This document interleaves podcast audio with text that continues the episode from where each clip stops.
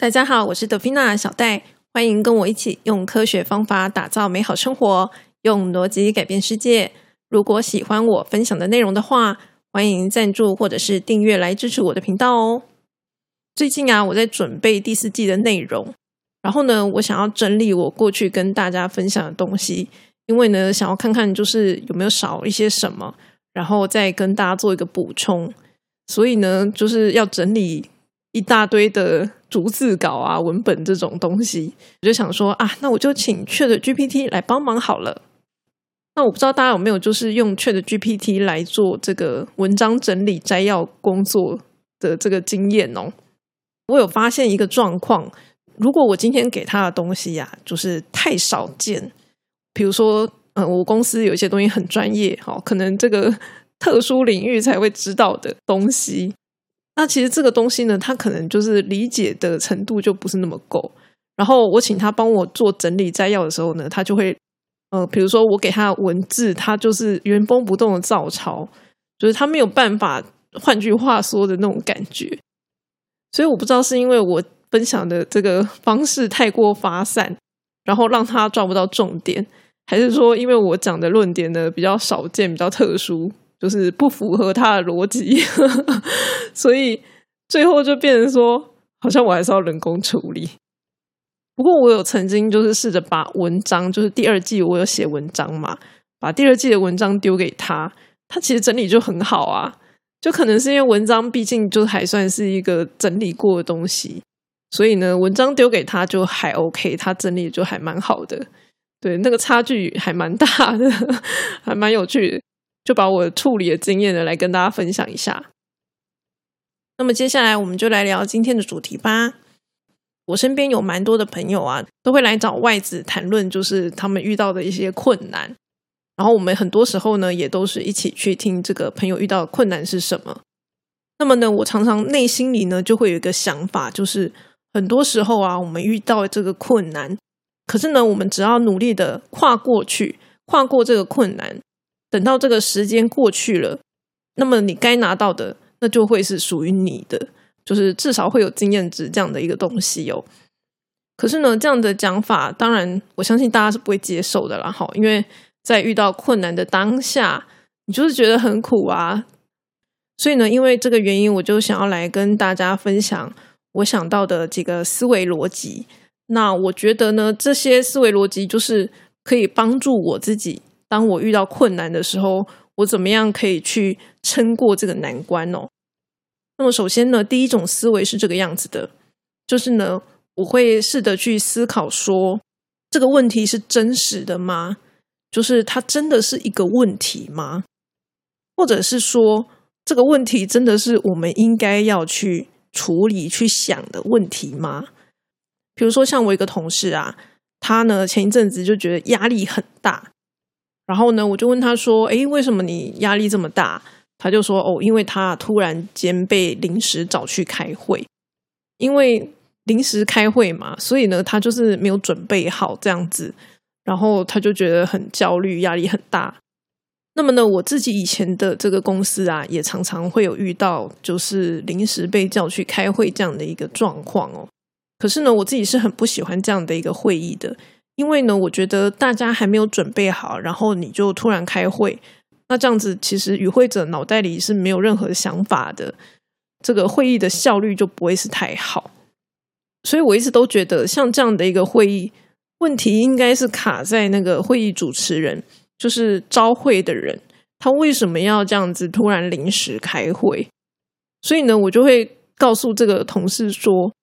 你不需要因为你临时开会没有准备好而感到压力很大，因为我觉得这个是就是会议召集人、会议主持人他的问题，而不是你的问题呀。哦，就是这个问题对他来讲其实是一个假的问题，不需要因为这个别人没有做好，然后让自己就是责怪自己，然后让自己压力变得很大。我觉得并不需要。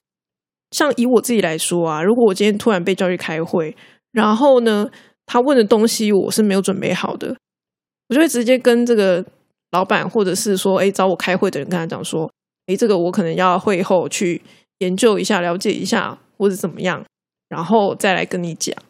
我会直接跟他们说，我没有办法在现在这个时间点去回复你这个问题，因为你是临时开会的，我怎么会知道你突然要问这个呢？所以说，我觉得很多时候我们不需要把一堆问题往自己的身上揽，因为我们真的没有那么伟大。就是什么问题呢？我都应该要去处理，不是这个样子的。我前一阵子啊，还听到一个朋友，他遇到一个状况是说。他送礼物去给这个他感谢的人，没想到呢，收到礼物的人呢，却告诉他说：“诶，就是你这个礼物啊不够好，就是觉得很嫌弃这样子。”旁边的人就说：“啊，你应该要怎么怎么样？就是你可能要送多大的礼物去表示你的心意，这样子才对。”那我听起来就觉得很夸张啊！我相信大家这样子听，应该也会觉得很夸张吧？就是。我今天送礼物给你，表示感谢，这样不就好了吗？为什么你还要就是嫌我的礼物不够好，然后，然后你还要就是要更多的那种感觉？这样真的是对的吗？就是很多时候我们都会被别人要求说：“哎，你应该要怎么样，怎么样，怎么样？”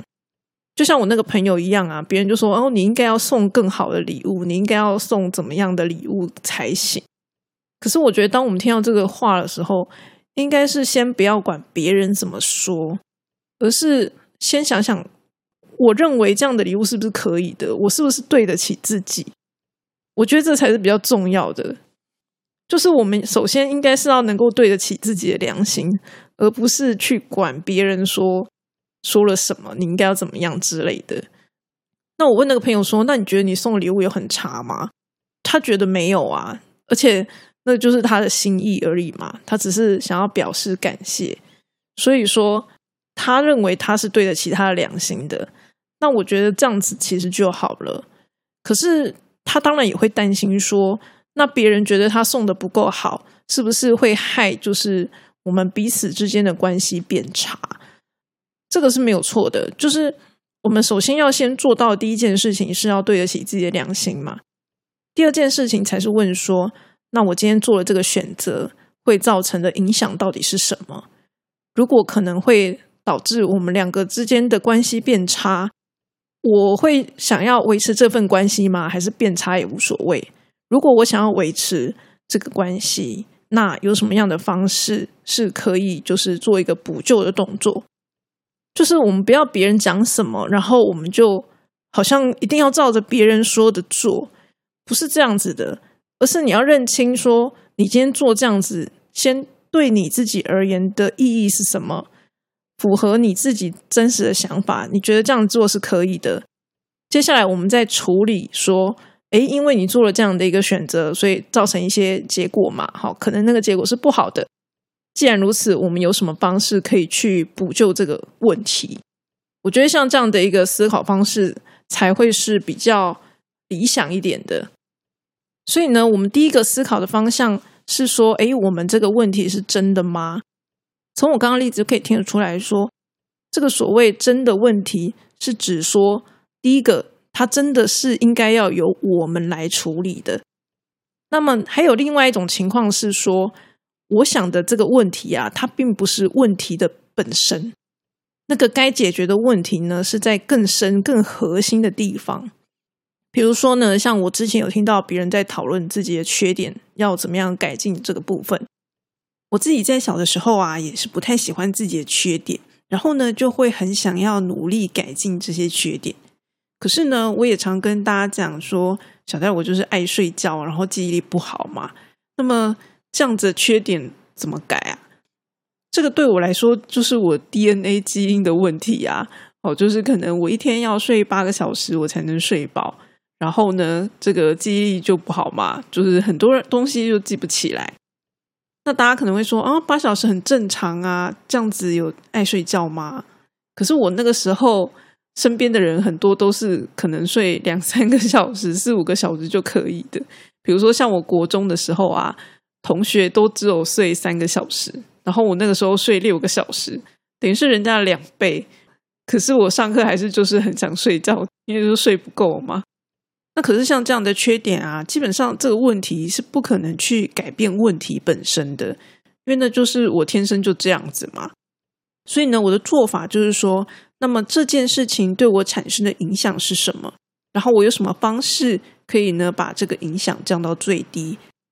比如说呢，像我记忆力不好，所以呢，我以前在背东西的时候啊，学校老师考试，考下个礼拜要考，我可能这个礼拜呢就开始每天早上就一直背，一直背，一直背背背。这是一种勤能补拙的概念。我的记忆力不好，这是我的缺点。那么呢，我在乎的这个影响，是因为我记忆力不好，导致我考试考不好嘛？那我希望我考试可以考好，所以呢，我就用另外的方式来处理考试这件事情。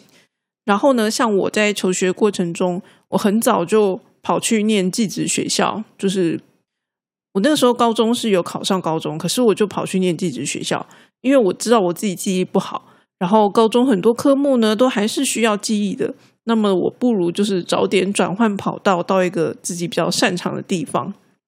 所以呢，我关注的重点是在这个影响上面。然后呢，我要怎么样去处理，让这个影响降低，而不是去改变这个问题本身哦。简单来说呢，就是我们不要把注意力放在什么事情不好上面，像我们的缺点。小戴，我常常会跟大家分享我的缺点，就是因为我觉得这些缺点。都是属于我啊，就是我这个人就是这个样子。然后对我来说，我就会用各种的方法来去处理这些缺点，在不同的时间点、不同的面向，它所影响我的地方。像这个，我自己出来工作之后啊，我那时候就是立志当 PM 嘛。可是大家要知道，PM 其实是需要记很多东西的，因为事情很多嘛。然后你要去追踪这些进度。所以你不只是要记，你还要去提醒人家。那像我这种记忆力不好的人，就是我怎么可能就是靠一个脑袋去记忆这些东西呢？好，所以呢，我就会用各种方式，比如说笔记本啊等等之类的，啊，用各种的工具来处理这件事情。那么事实上，我处理的也蛮好的，也是受到蛮多主管同事们的肯定。好，所以呢，这个记忆力不好，那又怎样？重点是我可以把事情处理好，这样子就好啦。所以，我们不要把注意力放在就是到底什么东西不好这件事情上面，而是要问说：哎，为什么会是这个样子？然后，它对我的影响到底是什么？那么，这个影响呢，是不是我可以接受的？如果我不能接受，那我应该要怎么样处理？像我刚刚提到记忆力不好对我的影响是我比较不能接受的嘛，好，因为考试考不好，工作会没做好，这样不行，那我就会想办法处理。可是像爱睡觉这个缺点，对我来说就还好啊，我把我的这个时间调配调整好就好了。所以呢，我觉得其实很多时候优点跟缺点是我们怎么样去看待它，它就是我们的一个特质而已。我们不要把负面的想法放在这个特质上面。因为我们如果专注在他的负面上面，好像我小时候就会觉得啊，我好烂哦，我好不好，我好糟糕哦，这样子。我们把注意放在这上面的时候，其实我们反而是没有办法去解决问题，让我们自己变得更好的。所以对我来说呢，这就是一个假的问题，它并不是一个真实的问题。我们人因为这些特质所产生的影响，它才会是我们真的应该要去处理的一个问题哟。那么接下来想要分享的第二种思维呢，其实在我们第三季第二十六集就有跟大家分享过了，所以呢，我这边就是简单带过就好。第二种思维呢，就是说，如果我们今天遇到的问题啊，已经超出我们的能力范围，我们很难去处理它的时候，那么这个时候呢，我们要做的其实就是要把问题进行一个拆解。可是呢，我在之前那集 podcast 的时候也有跟大家分享过。拆解问题是需要训练的，就是没有训练过的话，其实可能我们不见得能够很好的把问题进行一个拆解。所以，如果你不晓得你今天遇到问题要怎么样拆解的时候，那么其实就是找人帮忙。我认为这样是比较快的。那么呢，第二种思维的重点呢，主要是在于说，我们要能够去理性的来探讨这个问题的情绪，然后把问题做一个拆解。那么拆解之后呢，就是分别把它一个一个逐一逐破，逐一解决，然后这样子的话就可以解决我们的问题了，而不是说透过情绪的方式，觉得哦天哪，这个问题太难了，这完全超出我的能力呀，用这种情绪的方式去面对这些问题的时候，其实我们大家都知道，这样子是没有办法解决问题的。当然呢，一开始会有这种情绪是很正常的啦。哦，只是说我们不能够让这个情绪一直就是在那边，然后用情绪来想要解决问题。哈，因为这样子的话呢，那个问题是不太可能会能够解决的。接下来的话是第三种思维，第三种思维的话呢，是说当我们今天身处的环境比较不是那么理想的时候，那我们可以做的事情就是把目标放在未来。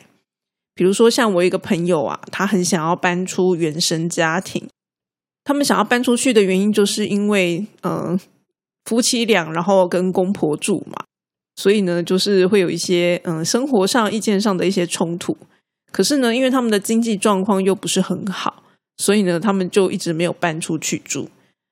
那我那时候就跟他们讲说，不管怎么样，我都建议你们要设定一个，比如说存钱或者是赚钱的目标。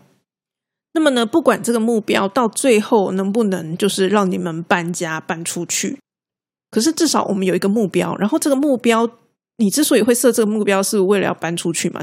就是为了你的那个梦想，就是你想要达成的这个理想的生活。好，你为了这个理想生活，你设定了一个目标，然后你努力想要去完成这个目标。那这样子的一个过程呢，我们就会比较能够去承受那个辛苦的感觉。因为当你的生活比较辛苦的时候，你就会觉得，哎，这样的辛苦是有价值的，因为我是为了我的目标而努力。好，大概是这样的一个概念哦。像尼采呢，就讲过一句话，他说呢，一个人如果知道自己为了什么而活，就可以忍受任何一种生活。其实他讲的就是这个概念哦，就是我们要能够知道，说我正在为了我的目标、我的那个理想生活而努力。我要让自己有这样的一个感受，那这样子的话呢，我才能够忍受现在的一个不是那么理想的一个状态哦。所以呢，我们要能够达成这句话的一个境界，有一个很大的重点是，我们要把这个梦想啊，化成一个具体能够实践的目标。哦，当然这个目标可能不是一个，可能是很多个。就是我们刚上一个思维讲到的是说。如果这个问题呢超出我们的能力范围的话，就要把它做一个拆解嘛。所以呢，在这个第三个思维当中，通常这个梦想也是很很遥远的，也是超出我们的能力的。所以呢，我们在设定目标的时候，也可以用同样的手法进行一些拆解。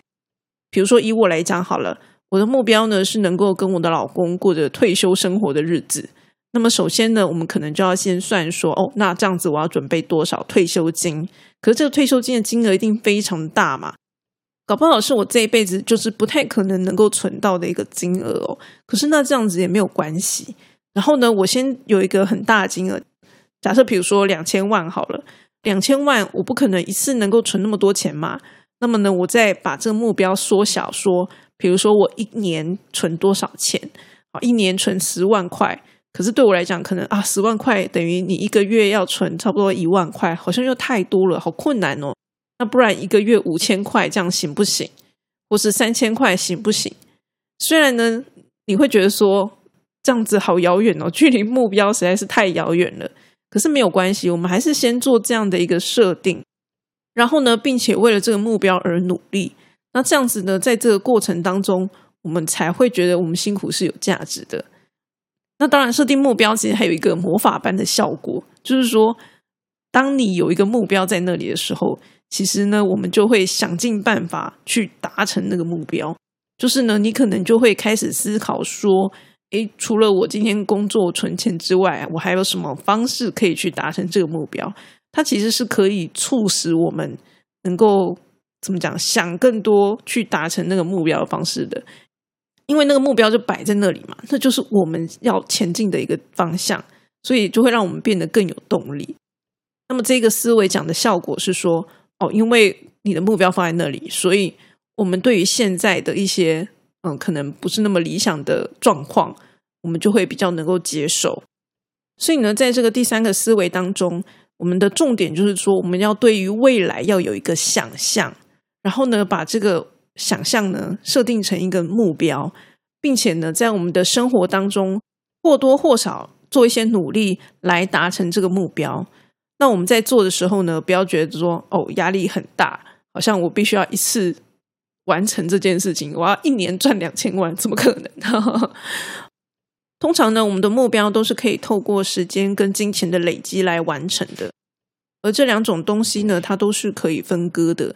所以呢，只要我们的生活当中有一部分是为了这个梦想而累积的，它原则上呢，都是可以大大的增加我们行动力的，就是会让我们现在的生活感觉好像没有那么困苦，因为我们知道自己是为什么而活的，所以呢，我们就可以忍受这样的一个生活。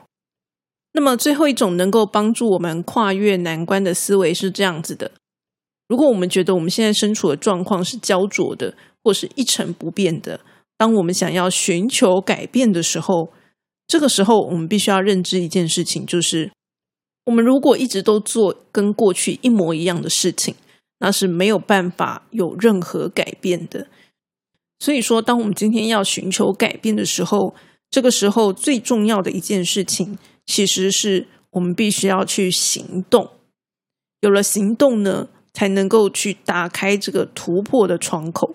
行动并不一定能够真的改变，可是没有行动，一定不会有任何改变。我举一个例子哦，比如说像这个小孩子跟父母啊，常常会有一些嗯沟通上的问题。那有一些小孩呢，他可能受到父母的压抑，你问他说：“那你有跟你的父母反映吗？”通常呢，得到的答案就是没有，就是呢，他们可能连说都没说。当然，有一些人会觉得说：“哎，我讲啦，可是没有用啊，那我该怎么办？”其实这个时候，我觉得是可以寻求一些更激进一点的手法的。比如说，像我以前有个同事，他的父母啊，常常就是 A 他东西，好，就是比如说，哎，你帮我买什么啊？然后结果最后就是他出钱，他父母就没给钱。那我觉得。他其实就是可以强硬一点起来，比如说，那你钱先给我，我再买，就就这样就可以解决啦。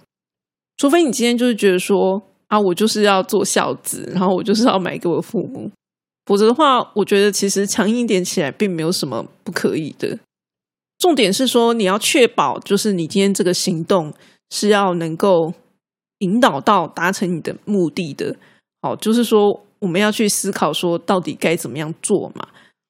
那或者是说呢，有一些小孩子啊，他们可能因为跟父母处不好，然后就离家出走。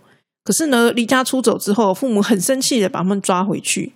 然后呢，这些小孩子被父母骂一骂之后，就没有然后了，就是他们就默默的接受，然后就继续受到父母的压抑。那我觉得像这样的一个状况就不是很理想，因为这些人他们之所以离家出走的理由是可能因为心情不好，然后离家出走。而不是出自于一个理性的思维，说我今天想要让父母听进去，所以我离家出走。那如果我今天是为了让父母听进去而离家出走，我被父母抓回家了，我就应该要趁机跟父母沟通这件事情啊，而不是说啊，我都已经牺牲这么大了，做了这么大的一个冒风险的事情，然后结果最后什么都没有得到，那这样子我就觉得很浪费，所以。我并不排斥说我们去做一些手段，就算这个手段是稍微激进一点的，好，基本上离家出走这件事情，嗯，我觉得只要就是大家注意自己的安全，好，就是不要到一些奇怪的地方，就最好是找同学家里住，哈，这种比较安全的地方就好了。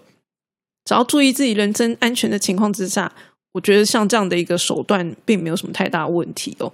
就是你一定要让。这个你想要达成的那件事情，透过你的行动，然后去达成它。那不过呢，我今天会提这个思维的原因，是因为很多时候很多人他们想要改变，可是呢是没有任何行动的，所以呢我才会跟大家分享这样的一个思维，就是如果我们今天希望事情有所改变的话，其实我们应该先问问自己，说到底我们有没有行动？我们要采取什么样的一个行动？我们要能够认知到，说在我们还没有采取任何行动之前，没有改变是很正常的。那当然，今天我决定我要行动了，我就必须要谨慎的评估，说我这样的行动是 OK 的吗？好，比如说对我来讲是安全的吗？或者是说它是有效的吗？好，如果我今天像刚刚讲的，有些小孩子离家出走，结果呢，他并没有因为这个原因跟他父母去做一个沟通的话，那这样子其实这个行动就是很浪费的。